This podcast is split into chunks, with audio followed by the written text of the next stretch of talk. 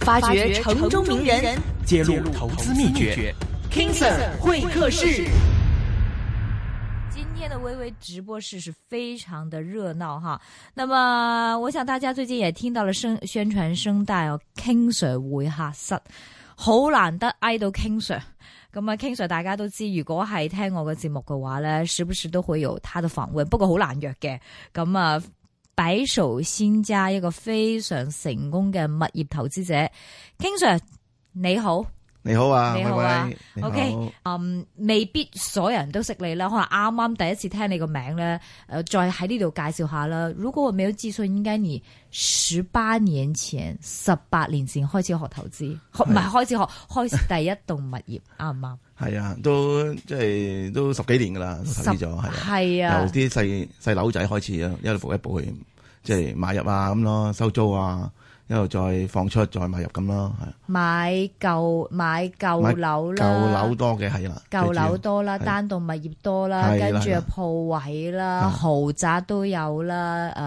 office 呃都有啦，啊係有工少量啦業大少廈量啦係。前一排你同我哋講工業大廈啊嘛， 係係啊係咪？啊即係基本上立列足咁多嘅範疇。每人誒都有掂下咁咯，學咁下嘢啊啦，，每人都係所以係網上你好出名嘅，但係多謝經常多謝哇好多 follower，咁係應該我冇記錯已經幾幾廿層噶咯，嗬唔我唔呢個呢個呢個有少少就冇咁多嘅，冇咁多嘅，冇咁多嘅， 冇謙咁多嘅。虛謙虛係。 OK，咁 King Sir 會客室咧，其實 King Sir 喺業界咧識好多啲猛人嘅。係啊，今次揾到都重量級喎。係啊，今次就係重量級人馬啦嗯嚇，一位地產投資界大紅人啊，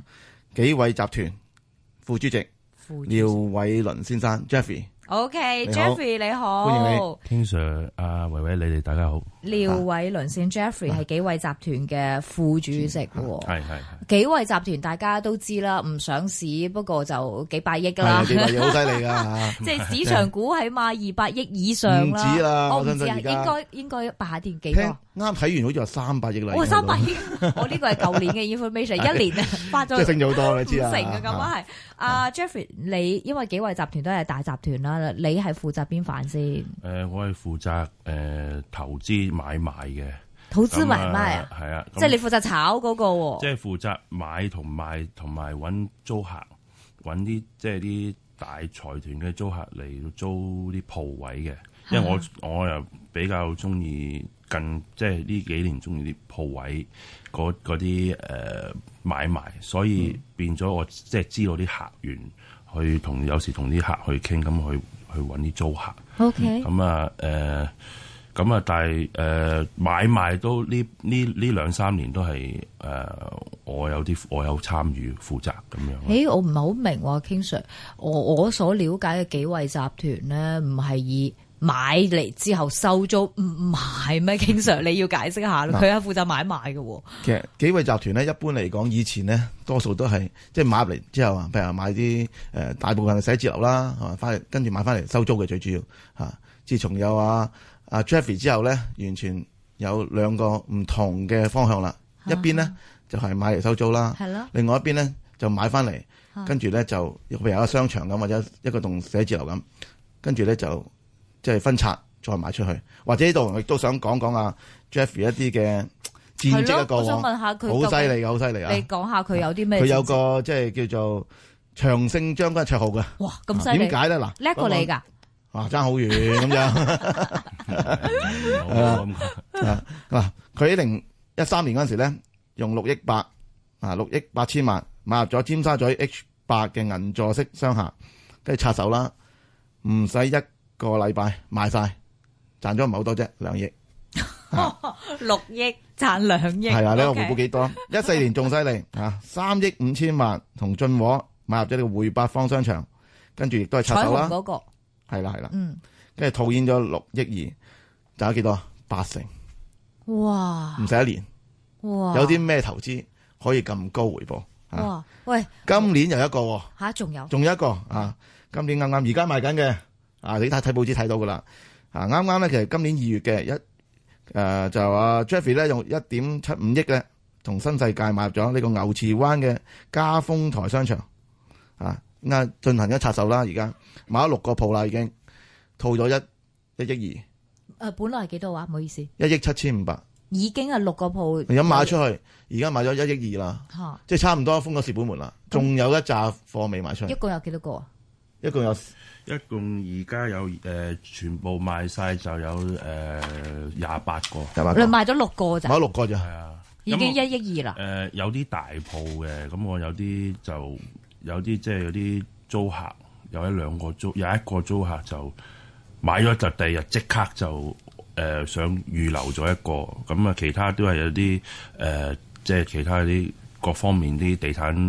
地產公司啊，就幫我手就買咗五個，餘下嗰五個咁啊套現一一億二千萬。哇，犀利！嗱喺呢度咧，誒打個叉咁啊！我喺呢度咧，唔係幫啊幾位集團嚟宣，即係宣傳叫佢大家買佢鋪。其實有兩個目的嘅，因為第一咧就係佢投資好叻，頭先係啊 Jeffrey 講好，叻，所以我想咧訪問阿 Jeffrey 咧，究竟佢點樣點樣揀散貨，嗯哦揀貨，跟住點樣可以喺一咁快嘅即係係咯情況之後賣得出去，而且賺咁多？呢個係啊第幾一點。方面都要，第二點，喂，分拆以我好皮毛嘅知識，唔係咁好嘢喎。 一陣間我訪問下兩位，喂，唔係啊？呢啲分拆商場會唔會即係令到聽眾好損手爛腳呢？呢個第二點，第三點，幾位集團都頭先講到都三百幾億啦。咁點睇個市況呢？嗯對大家投資都好有指標性嘅。嗯所以就呢三點呢，一陣間逐點嚟。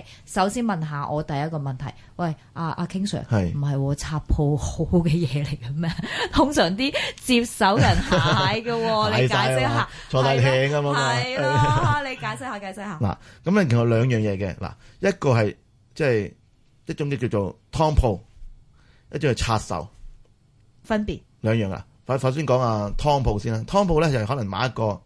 誒、舊式嘅酒樓啊，啲大面積嘅，譬如戲院啊或者大型餐廳，跟住咧譬如話佢跟住買翻嚟可能誒、幾千蚊一尺嘅，跟住咧佢又拆拆晒啦，點解湯咧湯成三一二百個二三百個鋪鋪位仔出嚟，每個可能講緊即係四五十尺嘅啫，啊，即係就面積嚟計，跟住咧就話俾你聽，我將會咧就做點樣點樣點樣啊，將會有個俾個 picture 你，我將會兩年之後會有咩嘅效果出嚟啊，有個咩 theme，其實兩年之後買咗之後咧就完全兩回事，跟住咧就好多咧就買家咧就坐艇啦。就完全兩回事嚟嘅，而阿 Jeffrey 嗰只咧就係完全唔同嘅，佢買咗現成嘅商場翻嚟，已經有有佢嘅嘅即係商會度啦，佢只不過再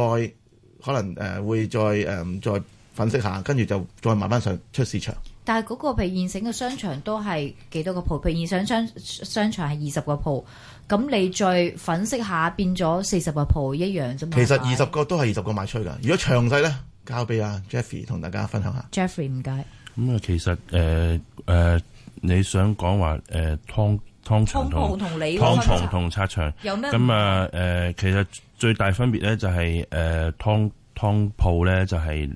頭先 King Sir 所講嘅就話係一個好幻想嘅情況之下咧，就係、你當你係個人流係有 existing 係有誒、走火通道又係有所各方面嘅配套夾加埋咧，先至可以係一個 existing 嘅商場。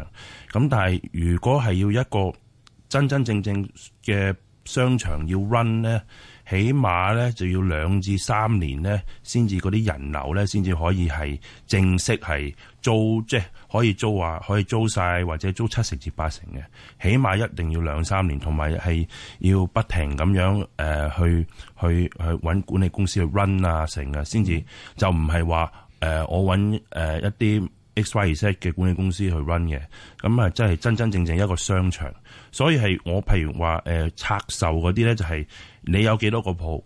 我就拆幾多個鋪嚟買。嗰、個鋪入邊咧就嗯即係有 existing 本來有二十個，你都係當二十個賣係啦出去係啦你唔冇係錯啦二十個變咗二百個。唔會唔會，咁你二十個二十個，咁變咗係呢樣嘢係真實嘅，即係呢樣嘢係真實，同埋係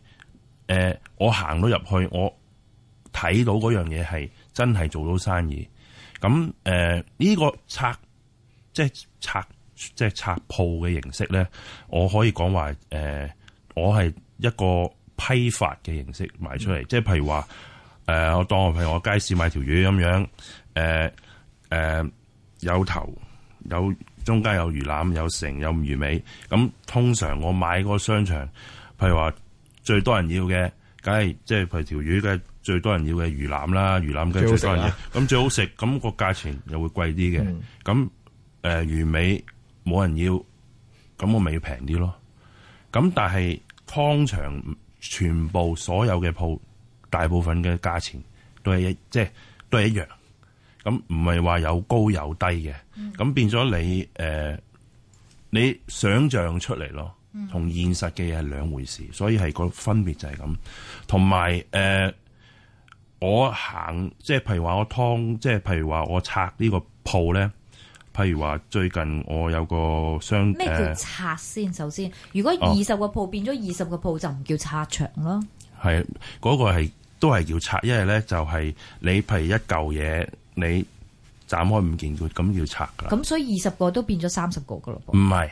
二十個變二十個，而嗯如果咁係點解為湯之拆咧，可能係即係意思係啊啊 Javi 一個商場可能冇分契嘅，而家佢騎樓裏邊有二十個鋪，哦佢就將佢二十個分開咗分契咗，係啦，要分契嘅，咁明你白。啊但係都係嗰個商場，都係嗰個鋪嚟嘅。係啦，都係嗯冇拆細到嘅 existing 嗰個，因為你你譬如話成等又好，一個商場又好，你冇分契咧，你都係當你一個。哦，係啦係啦明白。咁你你你你，譬如你一個商場去拆二十個，咁係都係叫咁就叫就叫做拆噶啦。 O K 嗯但係分即係以前如果係誒拆，即係誒、呃即係如果湯鋪咧，就係本來係二十個，咁變咗四十個，係每每一個都係有自己嘅契嘅，係嘛？你講如果係湯湯鋪嘅話，湯鋪都有契，只不過係好多時佢係都唔係話一二十個變四十個，而係佢一個大嘅物業變晒嚟。拆細佢一個個剁晒佢細細一一契契咁樣賣出去。明白，咁你啊 Jeffrey，你嗰個咧就係、啊，本來係一個係一個大契，你你本來本來已經有咁多契，係啦，咁呢樣嘢都係要誒、呃即係地政處要批嘅。哦，咁但係即係個通商常場變咗都係二十個鋪，係啦，咁但二係十個契，二十個契，咁但係如果係地政處，你你二十個分去二十個咧，地政二十處地政處通常都會係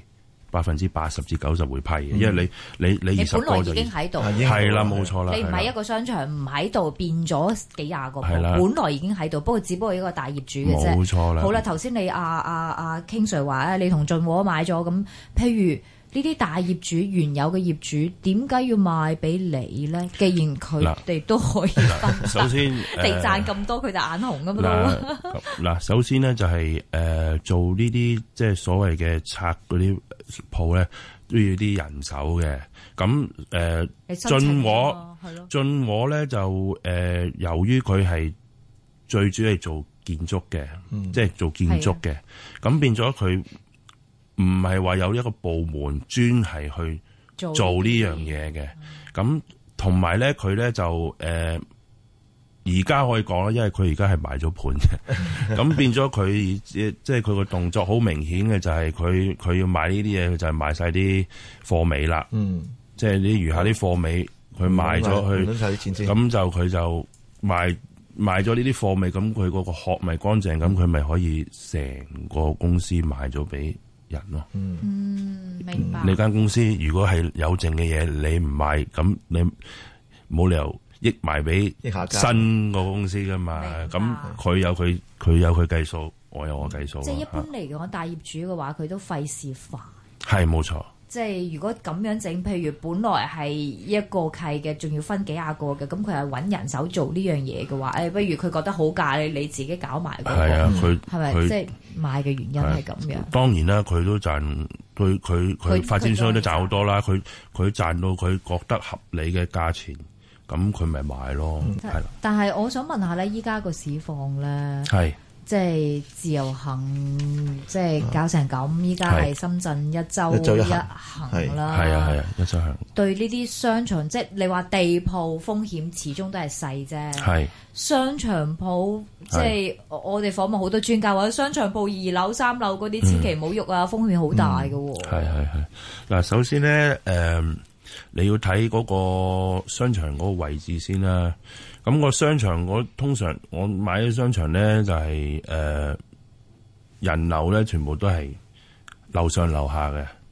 咁變咗誒嗰啲即係嗰啲客咧全部都係屋村嗰啲客嚟嘅，咁變咗你話誒誒政府實施一周一行咧，我覺得唔會有大影響，因為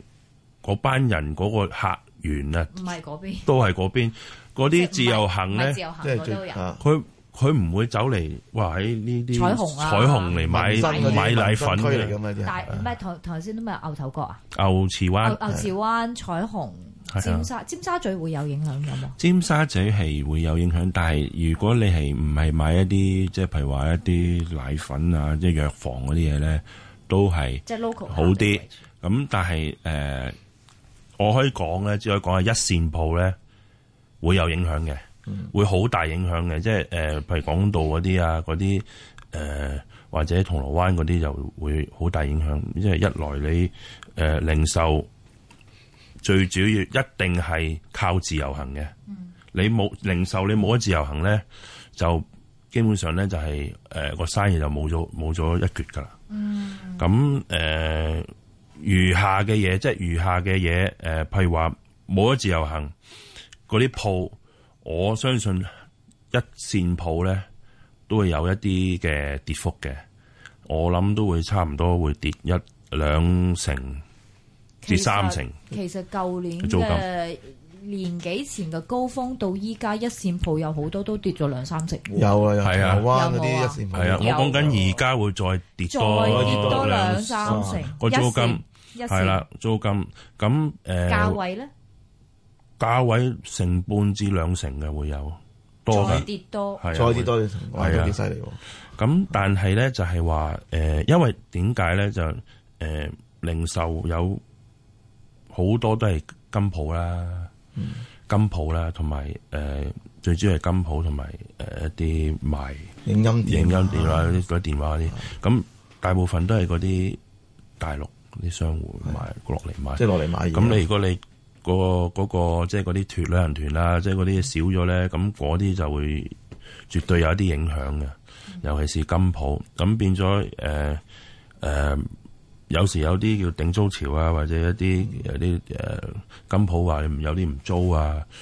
誒、都會有嘅。但係我想問下啊，King Sir，係幾位集團係以收租為主喎，咁佢個係咪啊嗯咁好受影響嘅喎？誒、係即係租小金部分啫，我相信。嗱係我小部分啦第一你哋唔係一線為主嘅咩？第你一，哋我哋我商廈哋多啲，我哋鋪咧就唔係一線為主。 啊，唔係一線啊，係全部都係誒、呃即係譬如話灣仔啊、二三線嗰啲，即係二線鋪，我哋所謂二線鋪啦為主嘅。咁變咗你話誒，咁、變咗同埋我哋嗰個 portfolio 咧，金鋪咧係個百分比係細啲嘅。嗯，咁變咗係誒會有一個 cycle 啦，即係唔好話誒嗰個呃租金跌，我哋就會即係話喂誒平平啲，即係會有壓力。咁但係咧就係誒調翻轉，反而咧就係誒嗰啲租客嗰啲關係，咁我哋好其實我哋買個即係買個鋪咁個租客，其實租好多年嘅。咁我哋譬如話，我哋幾位我哋譬如加租，我哋都唔會話哇加五六七成咁好樣，有良心嘅。啊即係即係 ten ten 到 fifteen 啊咁樣，即係有時啲客，即係我哋知道有個 cycle，有時上啦，有時落嘅，咁變咗誒誒，有時我哋即係譬如最壞嘅情況，譬如沙士，有時我哋。誒、呃空置，譬如嗰啲誒住宅，我哋有時空置有個喺誒、呃一籃子嘅物業空置咗八成都有，咁、我哋都要留客嘅，咁變咗即係我哋大家我哋知道有個 cycle，咁變咗我哋誒誒好 flexible，誒、誒、呃租金上亦都落，亦都知道咁誒、我哋寫字樓上譬如。都而家上緊十五個 percent，咁鋪位落，咁拉勻差唔多，都冇咁變冇影響咗啊變咗冇乜影響咯，係。哦，咁點睇元朗、屯門、 哦，嗰啲啊啊受影響上水咧？係咪？即係一尖一痕，嗯係咪啊？或者你哋有冇揸貨咧？嗰邊誒、呃首先屯朗元門嗰啲一我就冇揸貨，一直都唔會揸貨，因為本身我哋中意買嘅嘢都係喺誒灣仔誒、呃、寫字樓就一定係金鐘，即係嗰啲地方嘅呃最。最最最派咁啊，元朗嗰啲就我相信真係會好大影響嘅，再大啲，即係可能仲嗯水大過過河，仲大過輸一半，係啊， 仲大過銅鑼灣嗰啲都嗯嗰仲跌啲得緊要啊係啊，你你你嗰啲真係靠自由行噶嘛，你嗰啲同教你嗰啲真係買水貨又係房嗰啲，你嗰幾啲多會跌？誒，我諗啊兩成半噶，如果你講租金有兩成半以上噶啦。但係而家話請多啲香港人去做走水貨喎，而家唔有係，其實我我唔明喎，其實究竟有幾多個調查係幾多個 percentage 係香港人走水貨，幾多係大陸啦？嗰陣時我可能講過香港都六唔七成係少香港人啊嘛，三四成係國內人嘅啫，唔係咁我啊係真係咯，咁你呢、係個啊呢、個措施係 即係呢個太過精緻啦，唔係我哋議題啊，我我唔明啦，真係係 咯係咯，嗯係啦。即係我覺得起碼你做個調查先做出出個措施啦。其實好多我覺得係嗰啲真係低下層嗰啲香港人，嗯即係阿 King Sir 你都係咯係咯你同我都唔會去做呢樣嘢啦，係嘛？係啦，我我會買下嘢用下嘅， 好少發上去係咯，有啊咁水貨。 咁係唔有影響咩？其實都係香港人，可能都係香港人變咗 dominate 個 market 做走水貨啫。咁零售已經咁你已經爽其衝啦，嗰邊。咁你嗱你你好得意啊！香港你升咧，就升到呃誒呢就係呢一升咧就哇羊群心理咁又會升嘅。你如果你一跌咧就哇又會跌落嚟。即係嗯都唔咁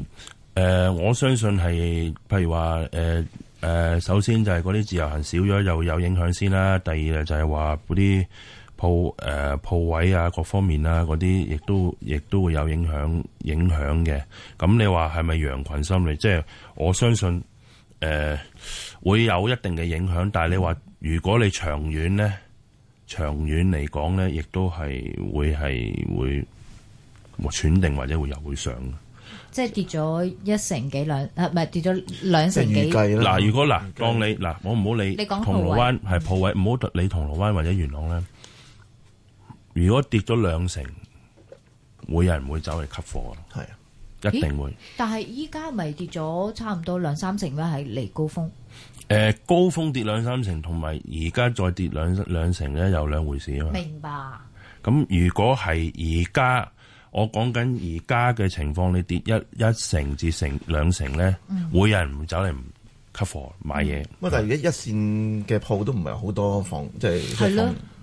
房冇誒乜。即係好實力好強啊！而你家個你個哋會揸唔會住放啊？係咯阿 King Sir 會買啊？係嗬咯， 即係好緊誒即係誒誒即係點講啊？呢、個呢、個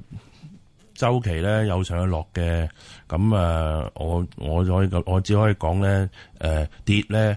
肯定有人出嚟買嘢嘅。啊，唔唔係包括我啦，即係跌喎，有人買嘢啦，嗯咁啊誒，亦、都有人唱好，有人唱淡，咁但係我講緊而家嘅事實咧，就係係落緊嘅，嗯就呢個係事實啊嚇。 OK，主要嘅原因係自由行，抑或係美國加息？嗯誒、呃我相信自由行會少啲，有少少影響啦，少少係影響啦，但係加息就會有影響啦鋪。位喎，對部位對鋪位所啊有啊，真係咁大影響加息誒、呃如果係加得多啊，係即係譬如我講緊，譬如你加多個兩三厘啊，即係你講緊兩美嘢國啦可唔可能加兩三厘？佢自己捅自己咩？因 為睇嗱翻呢個就呢、個就要睇佢啦。啊咁但係我話即係我講，我唔知道幾時加啦，因為我都唔係預言者。但係如果係會加，即係即係係咁加嘅情況咧，係會有影響。不過現實係會唔會加咧，我就覺得唔我唔知啦。但係即係你估我我估會加，但係唔會加好多幾咯。多？幾多啊？ 真係我諗最多諗 under 兩厘啦，今年唔係乜嘢量？成個 cycle 兩兩厘最多成最多兩厘，最多嚇。啊哈！即兩嚟係好少，好細影響啫喎，應該係啊，咁你唔通加五六七厘咩？嗯五我六七哦就唔零信啦，。因為睇翻歷史咧，其實美國咧加息咧，每一次加息 cycle 咧，每一次低過一次嘅。以前可能十幾厘，跟住到幾厘，而家可能講緊係兩三厘，頂晒頂晒籠。係啊，即係你兩三厘咁，你你嗰歐洲又減緊息又成係啦。啊咁你印銀紙你學你話，即係我哋所講嘅，人哋人哋喺度印銀紙，你就喺度加息，咁咪好搞笑咯，係咪先？唔會噶嗯嘛。咁變咗可能佢會即係會加大，唔會話加得好大咯幅度。所以你話如果真係或跌者咗兩三成嘅話，香港鋪位一定有人承接。係啊，咁你會加息，咁你話我譬如我當你加誒、呃最盡兩厘咧，咁可能係個 cycle 可能係幾年先加係兩啊厘喎啊，攤長嚟揸。啊每年加少少咁咯， 每年加我哋都係咁啊咁睇其實就，因為加得唔多嘅，美國你加息就就成個經濟佢有好大影響啊。咪住先，咁又話世界樓樓爆煲，嗯，咁爆唔到嘅喎。咁好你敏感啊喎呢呢個個呢個問題，我我我講係個高位一定會我攞一落咯。咁即係譬如你加息，咁你嗰啲人會影響最深遠，因為你你升邊得啲人最升得最鋪位急，通常邊股啲票又好咩世界樓，我講世世緊界界樓樓你升仔得最急嗰啲嘢，永遠如果你一一做一個動作加息，係永遠跌得最金噶啊嘛。哈，咁你又話爆煲，我唔敢講呢個字，啊爆煲呢個字，即係總之係有調啦，嗯即係回落啦。有今調年係整，咪見咗頂啊？嗯，加息係嚟緊㗎啦嘛，唔知今年抑或出年嘅啫。咁係咪今年見咗頂咧？世界樓今我唔年講爆唔爆而家仲而家仲上緊啦，而家仲係係啊歷史仲高上位緊啊喎，係啊，點係啊，你話仲係堅咁仲緊搶緊喎。貨，股市又上喎，係啊，係啊會唔會股財市富效應喎。會唔會誒、欸？會唔會股市上得多啲人唔會買樓買股咧？有冇 transfer 咧？抑或係嗯股即市係我相上得信兩多邊都有嘅，有啲人走咗去繼續啊買會買買咗層樓去買股票，但係亦都掉翻轉，我賺咗錢喎，我都會我買翻層我樓？我我心願就係買層樓，啊結婚咁咪買層樓咯。所以我相信對樓市有個穩即係穩定嘅作用嘅，係啊，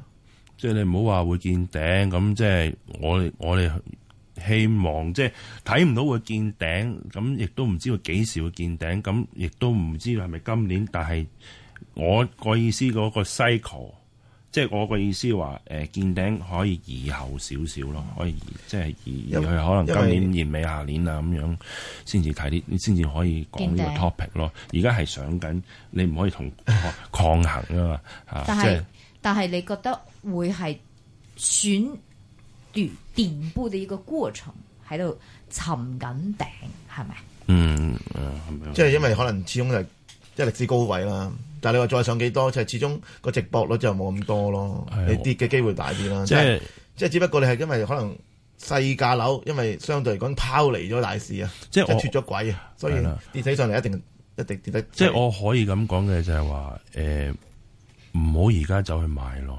即係而家走去買，你個升嗰個百分比係會一定會細過你跌嗰百跌嗰百分比其咯實，三高四追啊！三四年前都有專家話，依家歷史高位啦，見升得幅度唔會太高啦係，跌嘅幅度可能會大啲。三四年前係我訪問嘉賓都有咁係啊講，一一嘅。咁我唔一年啊啦，我唔知你訪問邊個啦，係啊，我唔知你講緊邊個啦，真係。咁你覺得會唔會即係會從即係可能再升？頭先你都話啦，都都加多兩厘嘅啫，加多兩厘嘅話，個樓都起碼再升多三四年、四五年嘅喎。咁又係幾成嘅升幅嘅喎，係咪我啊？諗又冇三四年咁耐嘅。冇係嘛？冇嘅，即係我嘅意思，即係話嘅嘅嘅世界樓，即係要喘一喘先。咁我唔咁你高位一定要落翻啲嘅。咁即係啊你話消化下先啦。啊係市場咯，我又唔敢講話爆煲呢兩個字，即係只不過係會調咯吓，明白。係啊。咁啊、呃，藍籌屋苑或者豪宅又點睇咧？豪宅就誒、呃因為本身我又好少買豪宅嘅，咁變咗即係我公司當然有啦。咁誒、呃豪宅係比較可以咁講穩陣啲啦，嗯即係穩陣啲啊啦。即係你你買親啲豪宅都係通常都係自用噶嘛，係啊會煲低喎，係咪係咯回報一低。兩厘咁經樣，常又唔會買，我哋又唔買，啊 係啊，我都買唔到。我冇，你你買唔 到。我錯你。 係啊，回報低啲，咁變咗，譬如話買啲商場啊，或者買啲鋪會好，即係好少少啦。但係依家啲鋪回報幾多？係咯，幾多厘啊？其實你買吹嗰陣時，嗱，我我我賣出嚟咧，呢啲即係譬如商場嘅鋪咧，誒、有三厘嘅，有都好啊真係三有三厘，我先賣嘅，三至三厘二嘅，明白咁變咗係有嗯有健康冇啲啲咩啦。保證回報幾多年嗰誒、啲？我都有保證嘅五厘，咁但係有乜所謂啫？我三厘幾，我又知道佢會加租，咁我係保證俾你都冇乜所謂，因為點解你你又加租升咗，咁嗰、個即係嗰、個、誒五厘同三厘，即係補少少落保兩厘啫嘛，係啊。但係其實係咪價價位反映晒㗎啦？誒即係所謂保證回報，其實喺價位就 adjust 晒㗎啦。誒、呃我意思可以咁講嘅就係話，誒、呃用個保證嚟到，即係俾啲客有啲信心咯。誒買落去又唔會驚我啊！哎咁、你要搞錯啊！誒、誒，又唔知會唔會加租咁，但係我唔你唔好理啦。總之我兩年俾咗五厘你，但係你 existing 一定要有 existing 係多過三厘，咁我我相信就係會健康咯。豪宅依家又唔唔係誒鋪位依家有冇三厘啊？而家你睇下邊啲一鋪咯，線、係二一線冇線、一線冇，冇冇，不二嬲線都呢冇，二線有冇啊嗯誒個別咯。啊？Jeffrey 你嗰啲呃元朗啲可能而家都可能會有三厘到，元朗有元三朗釐有，係啊！而家你咁灣嘅仔你時嗰間啲二線鋪咧，誒你哋幾位兩集厘，我我嗰啲我即係你講我買入咁，梗係高啦。但係我我相信而家而家放放盤啦，我我放盤啊我唔好講我幾位啦，放盤咧 around 兩厘半至到兩厘嗯八左右啦，呢啲價錢唔都唔會太都好過低咯嚇唔會太過高嘅，暫時係啊，暫時係啊，因為你息口問題啊嘛。時間關係，你對散戶有啲咩建議咧？即係依家我哋又買買唔起係商啦，場即係分拆揸啦住幾百萬咁又想即買係除下嘢嗱咗而除家咗你嘅係咯商商商場鋪之外，係你覺得我哋即係食係譬如一百蚊，應該幾多錢有 cash，幾多錢股票，幾多錢係樓，幾多錢係點樣分配啊嗱，呢？首先嗱，你譬如你話制住你揸住一千萬啦，係一一千萬一千萬可以買咩咧？誒、嗱，可以買誒、如果你驚我，唉、我好驚啊，成啊，誒揾啲抗跌力強嘅，我相信車位就係一定抗跌力最強嘅。車位啊，車位係啦啊，因為你車位咧，你你唔使成本啊嘛，你你你畫條線就係、係啊就可以租噶啦係嘛。啊，咁你冇你揾一個租客又唔係話好難啦、啊咁車位你依家回報率有幾多？有冇三厘啊？四厘度啦，喺邊度？本來六厘而家跌到落去四厘先邊三度厘。有三四厘回報啊？誒，而家、香港仔仲有冇三三至四厘啊嘅有冇？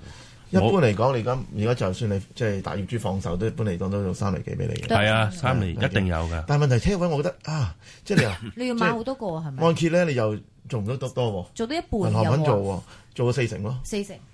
主誒、呃、車位只可以誒話俾大家聽係抗跌力誒、呃、抗跌力強嘅，即係就算有啲咩風險咧，誒、呃、都會係最穩陣嘅投資，因為我哋之前都幾位集團都買咗好多車不位，過你我哋咁講喎，你幾位買啲靚車位啫喎？我佢哋見有啲咧佢哋買二三樓嗰啲咧，地下二三樓嗰啲咧，一經濟差少少咧。即刻三樓、二樓嗰啲，哦，我唔揸車咯，我俾翻架車你得車行咯，跟住就冇人租咯係啊。即係反而係咪我就比較一線區咧，可能會好到多。我覺得車位誒、呃我相信誒、一定要講個 supply demand 啦，即係你如係果係最重要貨源少咧，梗係通常吃香嗰啲就會穩陣啲啦。咁誒、車位我相信係穩陣，但係你話賺大錢咧，就車位就唔會係啊車位係咯。即係咁收租咁樣都係係啊係嘛？咁穩定其回報係啦，其車位次依家譬如一啊太古城啊嗰啲百幾啊嘛，差唔多一百萬啦，而家港外係啊，冇一定一百萬，係啊，more than 一百萬。冇一定。咁其次投資除咗車位，誒、呃我啲鋪位啦，第三嘅譬如你有啲誒、我我我唔我唔係好 suggest 誒、如果你係自住嘅人咧，我希望即係可以 patient 少少，等到下年下一年嘅情況睇即下係住宅嗰個嗰方面住宅方冇買面住啊 hold 住先，自住自住 hold 住賣唔先。賣？唔誒、賣呃 hold 住先 hold，住先嗯等佢到下一年嗰、個係啦環境情況穩定咗先，咁你先至去去做一個決定。住，即係自住。你話譬如你覺得都可以買咗自住嗰層，唔係唔係買未譬如有樓買嘅入朋友未哦未有，有樓，結係啦婚嗰啲未有樓，等下一年咁睇下個息口係點樣樣，會唔會影響？睇睇咗兩年先先至決定買唔買。啊我嘅意思，咁誒、其次，譬如你有一一千萬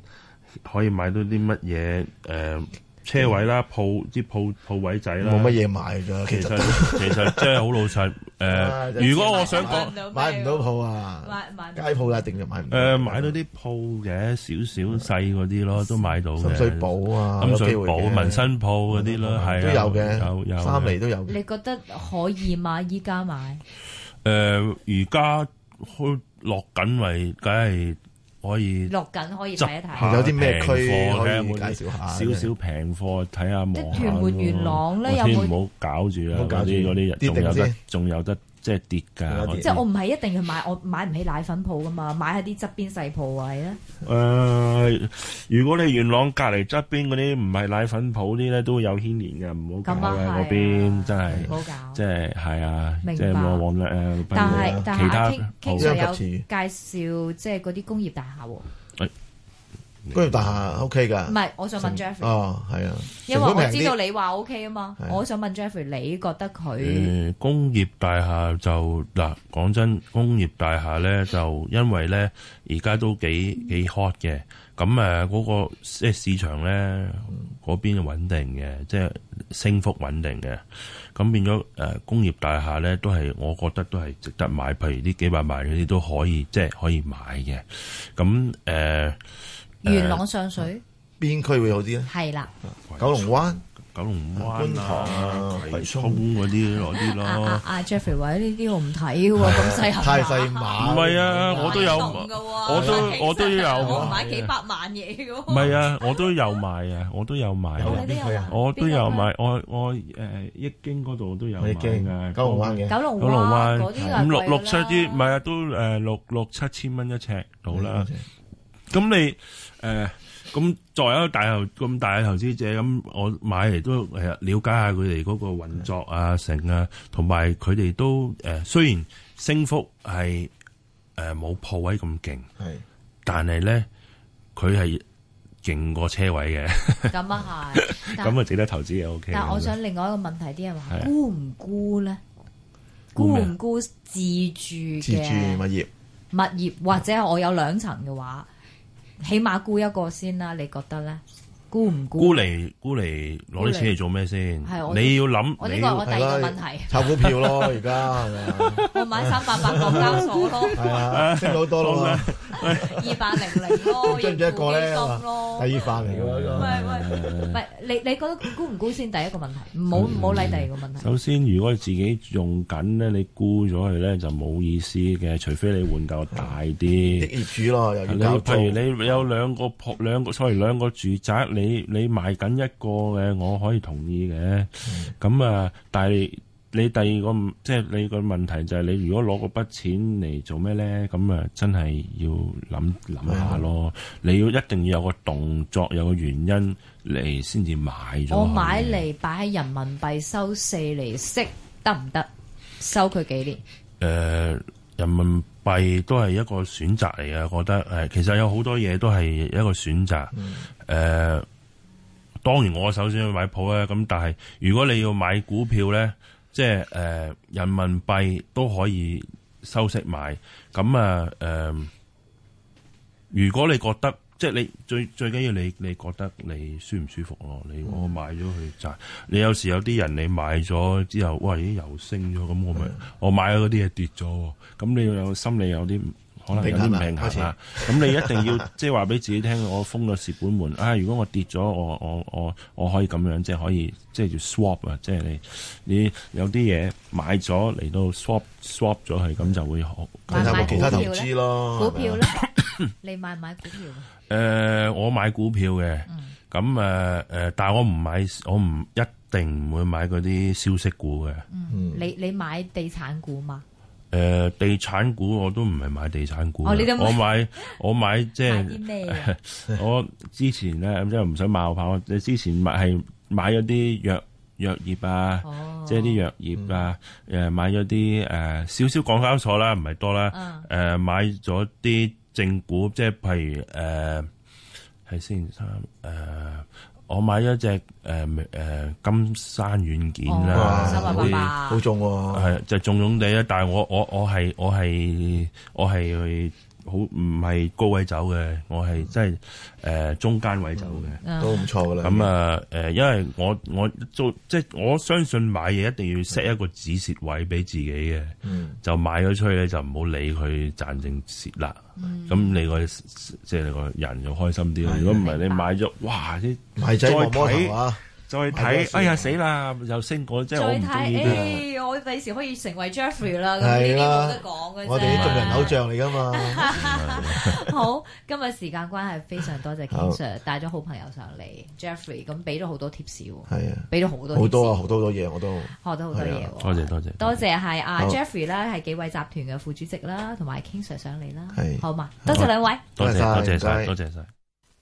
白手兴家，博客猛人， King Sir 联手一线金融网，发掘城中名人。揭露投资秘诀。揭露投资秘诀。秘诀。黄金五十，林奋强，际会集团廖伟玲、戴德梁行，杜汝红，康宏集团王立明，更多重磅访问陆续有来。尽在每周三下午四点到五点， AM 六二一，DAB 三十一，香港电台普通话台。一线金融网，King Sir 会客室。